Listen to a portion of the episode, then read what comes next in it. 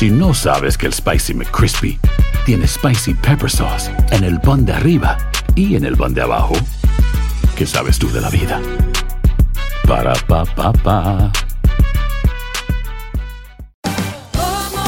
Ahorra más en JCPenney, más tu oportunidad de conocer a Shaquille O'Neal. Este sábado 4 de mayo todos ganan durante la entrega de cupones de 10, 50 o hasta 100 dólares, solo en la tienda mientras duren. De 11 a.m. a 1 p.m., los miembros de JCPenney Rewards tendrán una oportunidad exclusiva de encestar para conocer a Shaq. Habla con un asociado en la tienda o visita jcp.com y conoce más sobre la jugada. JCPenney, vale la pena. Cupón válido el 4 de mayo en selección de estilos. Entrega de cupones solo en la tienda para mayores de 18 años.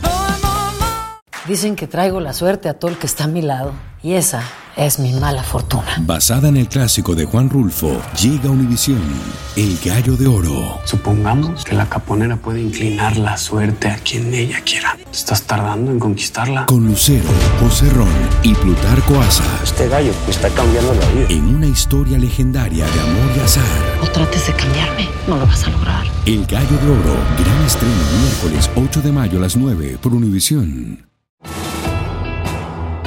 Bienvenidos al podcast de Noticiero Univisión Edición Nocturna. Aquí escucharás todas las noticias que necesitas saber para estar informado de los hechos más importantes día con día. Martes 28 de febrero desde Chicago. Estas son las noticias principales. La defensa del perdón de deudas por préstamos estudiantiles del presidente Biden empezó con muchos cuestionamientos en la Corte Suprema. Magistrados conservadores parecen más dispuestos a eliminarlo, alegando que el gobierno federal no tiene suficiente autoridad para hacerlo. La justicia mexicana investiga denuncias sobre el asesinato de cinco jóvenes presuntamente a manos de militares en Tamaulipas. El único sobreviviente de la masacre está grave.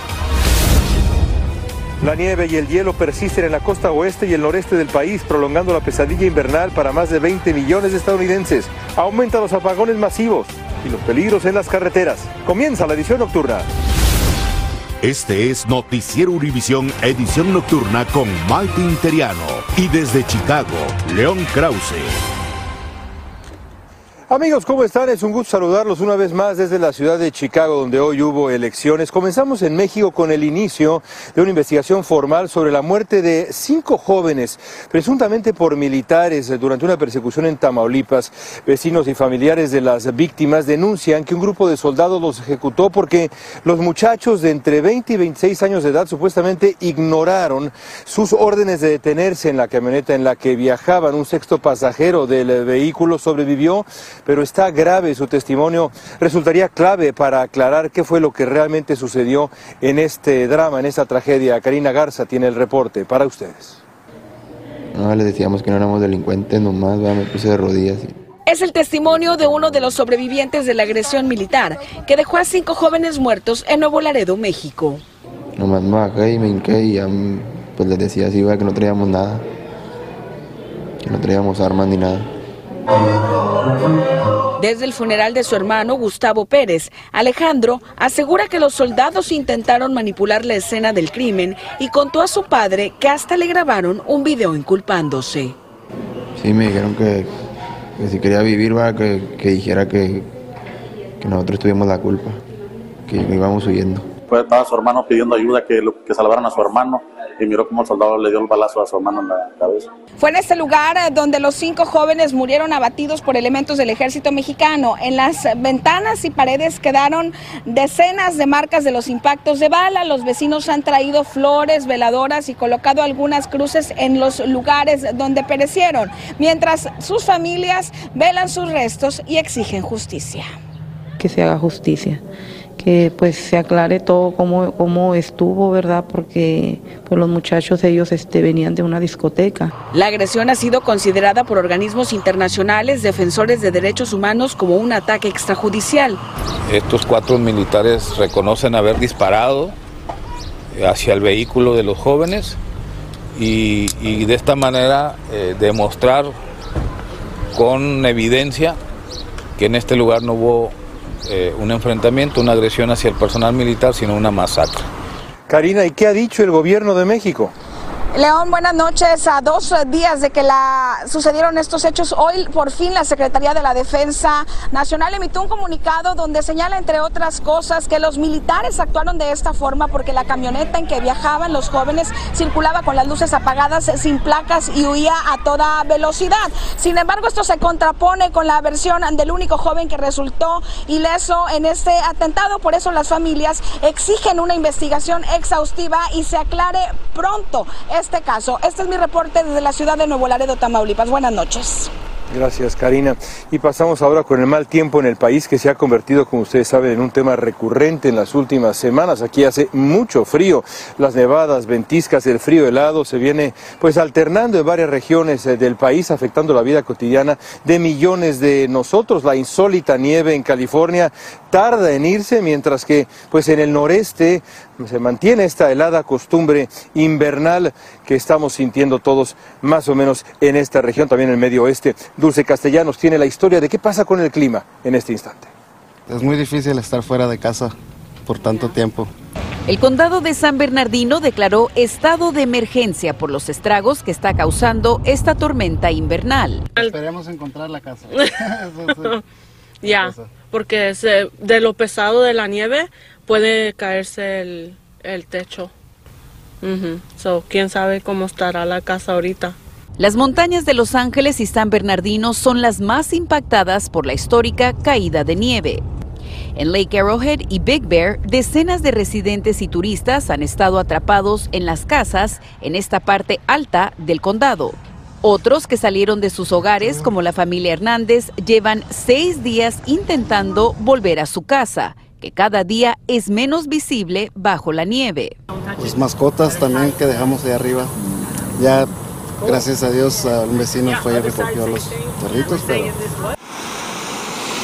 El noreste de la nación también está siendo golpeado por una nevada que afecta mayormente a Nueva York y Nueva Inglaterra. Estaba casi, casi tapado. Sí, tenía mucha nieve arriba.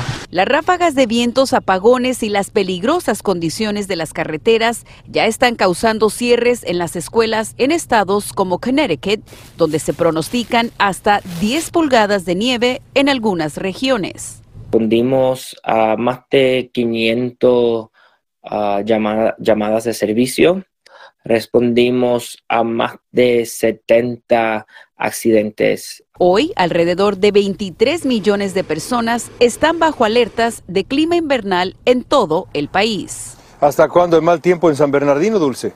León, esta noche caerá más lluvia y nieve y se pronostica que estas condiciones continuarán hasta las 4 de la tarde del miércoles, lo cual continuará complicando la entrada y salida de esta zona. El condado simplemente no se da abasto con la remoción de nieve sobre las carreteras. Es por eso que han solicitado asistencia federal y estatal y por el momento solo permiten la entrada de 15 a 20 vehículos por hora. Como se podrán imaginar, esto aumenta la frustración de quienes no pueden entrar y ahora también de quienes tienen que bajar a buscar alimentos y agua a la ciudad. En vivo desde San Bernardino, Dulce Castellanos, regreso contigo. Hay que tener cuidado, gracias Dulce. Y los jueces conservadores de la Corte Suprema no parecen dispuestos a darle luz verde al programa del presidente Biden de perdonar las deudas por préstamos estudiantiles. Por las preguntas que hicieron se mostraron más bien escépticos sobre la autoridad legal de este programa de Biden para que el gobierno federal cancele 430 mil millones de dólares que deben unos 40 millones de estadounidenses más o menos para hacerse profesionales. Quiero ser doctor hoy día, pero no tengo una joven beneficiaria de DACA logró su gran sueño y ahora es policía en la ciudad de Blue Island, en Illinois, justamente acá cerca de Chicago. La mexicana Michelle Soto Rodríguez llegó con nueve años a Estados Unidos y halló su vocación cuando su, cuando su madre tuvo un accidente y las ayudó un policía que hablaba español. Viviana Ávila tiene esta historia para usted. Con agradecimiento y con una gran oportunidad. Así se siente la mexicana Michelle Soto Rodríguez, quien ahora forma parte del Departamento de Policía de Blue Island en Illinois, una meta que tenía desde que se graduó de la secundaria. Cuando me gradué de la high school, ahí en el 2013, yo me quería meter a la militar, quería ejercer a los Marines, pero desafortunadamente por mi estatus legal no pude. Y es que por primera vez en su historia este poblado eliminó el requisito de ser ciudadano de Estados Unidos para permitir que beneficiarios del programa DACA como Michelle puedan ingresar a la Academia de Policía. allowing individuals Esto es acerca de permitir a las personas ser lo mejor de sí mismos, no limitar su potencial y oportunidades, me dijo el jefe de la policía, quien indicó que el cambio de legislación se dio gracias a una agresiva campaña en Blue Island. Michelle cuenta que cuando era niña, su mamá se vio involucrada en un accidente de tráfico y un policía hispano las ayudó en su idioma. Un oficial de aquí mismo de Blue Island, que gracias a él, que fue el que me que hizo que yo quisiera ser policía. Michelle es originaria de Ciudad de México. Llegó a los Estados Unidos a los nueve años de edad. Es la mayor de sus cuatro hermanos, tres de ellos también beneficiarios de DACA. Quiere que el ejemplo que da el Departamento de Policía de Blue Island se propague a otros. Y abrir más puertas, no nada más en este solo departamento, sino en otros departamentos de policías que les den la oportunidad a estos dreamers de que tenemos un sueño. Por eso se les llama dreamers, porque tenemos sueños de seguir adelante. Viviana, ¿qué le espera ahora a Michelle? Bueno, a Michelle le espera un fuerte entrenamiento, nueve meses en León para entrar a la Academia de Policía y ella dice pues que espera que otros beneficiarios de DACA como ella pues ingresen aquí. Quien le ha dado digamos mucho aliento ha sido el mismo alcalde de la ciudad de Blue Island que dice que realmente esto fue una victoria para todos, para la comunidad, porque alguien miembro de su propia comunidad los está sirviendo nuevamente y en español y en inglés. Gracias, Viviana. Estás escuchando la edición nocturna de Noticiero Univisión.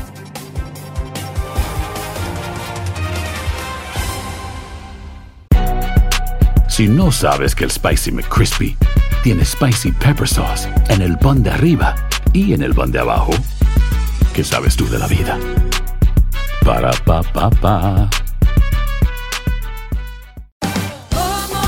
Ahorra más en JCPenney, más tu oportunidad de conocer a Shaquille O'Neal. Este sábado 4 de mayo todos ganan durante la entrega de cupones de 10, 50 o hasta 100 dólares, solo en la tienda mientras duren. De 11 a.m. a 1 p.m., los miembros de JCPenney Rewards tendrán una oportunidad exclusiva de encestar para conocer a Shaq. Habla con un asociado en la tienda o visita jcp.com y conoce más sobre la jugada. JCPenney, vale la pena. Cupón válido el 4 de mayo en selección de estilos. Entrega de cupones solo en la tienda para mayores de 18 años. Lucero junto a José Ron protagonizan El Gallo de Oro. Gran estreno miércoles 8 de mayo a las 9 por Univisión. Y de las mejores. Continuamos con el podcast de la edición nocturna de Noticiero Univisión. Y hablando de alcaldes, la ciudad de Chicago eligió hoy o comenzó a elegir a su siguiente alcalde. Lori Lightfoot no será más la alcaldesa de la ciudad de Chicago. Paul Ballas y Brandon Johnson han avanzado a la segunda, la segunda vuelta que se celebrará dentro de algunas semanas. Hoy estuvimos en Pilsen y en La Villita, en las grandes comunidades hispanas de esta ciudad para conocer el sentir de los, de los residentes. Vean esto. La ciudad de Chicago votó hoy para encontrar a su siguiente alcalde.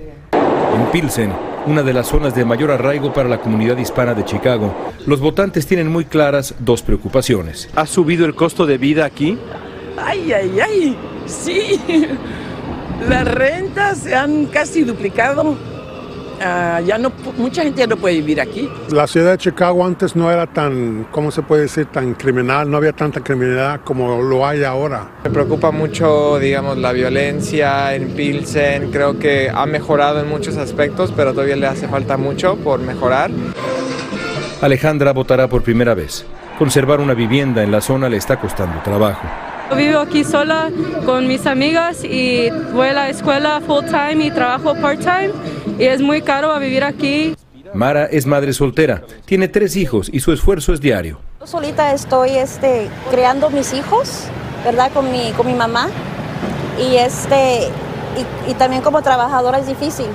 El crimen en el tradicional barrio de la Villita la tiene alarmada. Yo tengo una hija que después de la escuela sale y se- sale de la escuela y cuando no voy por ella, ella se viene sola y camina las calles de la villita.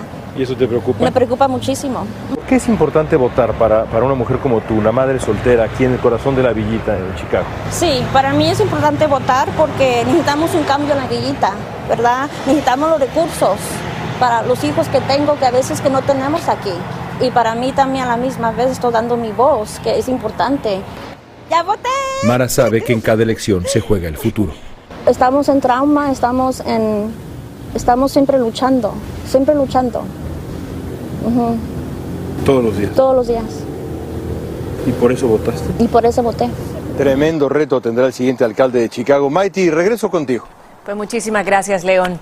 Y les cuento que en Florida juzgarán como adulto al adolescente que golpeó brutalmente a una empleada de su escuela luego de que ella le quitara el control de su videojuego. El estudiante ya tenía tres arrestos en su historial por agresión, como nos cuenta Guillermo González, que nos tiene los últimos detalles. El brutal ataque ocurrió en la escuela secundaria Matanzas de Palm Coast, Florida, el pasado 21 de febrero. Brendan Depa, de 17 años, de 270 libras de peso y 6 pies 6 pulgadas de estatura, golpeó sin piedad a su profesora, Joan Neidig, de 57 años. Los golpes que recibió fueron de tal magnitud que ella quedó tendida en el piso, inconsciente, sin poderse defender. El atacante fue arrestado y enfrenta cargos de asalto agravado, un crimen mayor. Un juez le impuso una fianza de un millón de dólares y será juzgado como adulto. No es la primera vez que el muchacho tiene comportamientos similares. Sus antecedentes indican que en 2019 fue acusado de agresión tres veces. Para muchos hogares, el cuidador, el babysitter, son las computadoras, el teléfono y los juegos electrónicos. Y eso tiene grandes en- consecuencias en el, el proceso del desarrollo socioemocional de los seres humanos. Si el joven es hallado culpable de asalto agravado contra un miembro del sistema escolar, podría enfrentar una condena de hasta 30 años de cárcel. Guillermo, ¿qué se sabe del estado actual de la maestra? Se está recuperando Maite y esa es la buena noticia. La profesora eh, dice que está abrumada con el masivo respaldo que ha recibido y que espera que este incidente sirva como ejemplo para que ataques como el que ella sufrió nunca más se repita en una escuela. Ojalá que así sea Ojalá y que, que se sea. recupere. Qué buena noticia. Gracias, Guillermo. Y les cuento que en México el presidente de ese país, Andrés Manuel López Obrador, compartió en sus redes sociales la foto de lo que calificó como un aluche o un duende captado por un ingeniero de las obras del tren Maya en Yucatán. Y no parecía bromear cuando la publicó el supuesto espíritu del bosque en la cultura maya. Elian Zidane nos explica por qué está causando tanta polémica el tuit del mandatario mexicano. Y vamos a ordenar el flujo. El presidente de México, Andrés Manuel López Obrador, está acaparando titulares nacionales e internacionales por un tuit que publicó el pasado 25 de febrero, que al momento tiene más de 9 millones de visualizaciones, 8 mil retweets y 4 mil comentarios. La publicación incluye dos imágenes que presuntamente fueron tomadas durante la supervisión de las obras del tren Maya. Una, presuntamente tomada por un ingeniero, al parecer muestra una luche, un ser místico que de acuerdo con la cultura maya representa a un duende que protegía las selvas y los bosques. La otra imagen, de acuerdo con el mandatario, retrata una escultura prehispánica en las ruinas de Ekbalam, ubicadas a más de 115 millas al oriente de Mérida, en el estado de Yucatán. Sin embargo, la polémica nos hizo esperar y es que el algoritmo de la red social Twitter agregó debajo de la publicación un mensaje donde afirma que la primera imagen tiene al menos dos años y no fue tomada recientemente como sugiere el tuit del presidente. El mensaje incluye también un enlace al sitio web debate.com.mx que muestra la misma imagen pero con un encabezado, una ubicación y una fecha distinta. Ante esto, el tuit del presidente López Obrador se convirtió en objeto de burlas en diversos medios impresos y también en los populares shows estadounidenses The Late Show with Stephen Colbert y The Late Late Show with James Corden. Elian, ¿qué ha dicho el presidente de México ante toda la conmoción que ha causado ese tuit? La respuesta es sencilla, Maiti. Nada. Ay. Por una parte, el presidente mexicano no se ha retractado de estas aseveraciones que hizo en dicha publicación, ni tampoco ha retirado este tuit que, por supuesto, como era de esperarse, ha sido el objeto de burlas en redes sociales y uno puede ingresar al tuit original y de viva fe percatarse de lo que está sucediendo Ahí allí. sigue. Ahí sigue y ahí siguen los comentarios. Bueno, gracias Elian por A ese ti, reporte. Gracias, buenas noches. Estás escuchando la edición nocturna de Noticiero Univisión. Unos 150 bomberos participan en las labores de rescate tras el choque frontal de un tren de carga con otro que llevaba más de 350 pasajeros en Grecia. Hasta el momento el saldo es de más de 26 muertos y decenas de heridos, pero desafortunadamente se espera que aumente la cifra de fallecidos, pues los rescatistas siguen buscando sobrevivientes en los vagones. Y vamos ahora con la segunda parte de la entrevista que concedió Shakira, nuestro colega Enrique Acevedo del programa En Punto de Televista. La artista colombiana hace una reflexión sobre su concepto de la familia y la fortaleza que se necesita para superar las adversidades de la vida, incluidas las decepciones amorosas. Esa fortaleza para que sea verdadera y no sea una fachada, mm, tiene que ser una fortaleza como el resultado de vivir un duelo, de, de, de aceptarlo, de entender, de tolerar la frustración, de que hay cosas en la vida que no salen como uno quiere, de que hay sueños que se rompen y que hay que recoger los pedacitos del suelo y, volverte a reconstruir. Y, también ser un ejemplo para mis hijos de que, de que se puede, de que se puede sobrevivir, se pueden sobrevivir esos embates de la vida.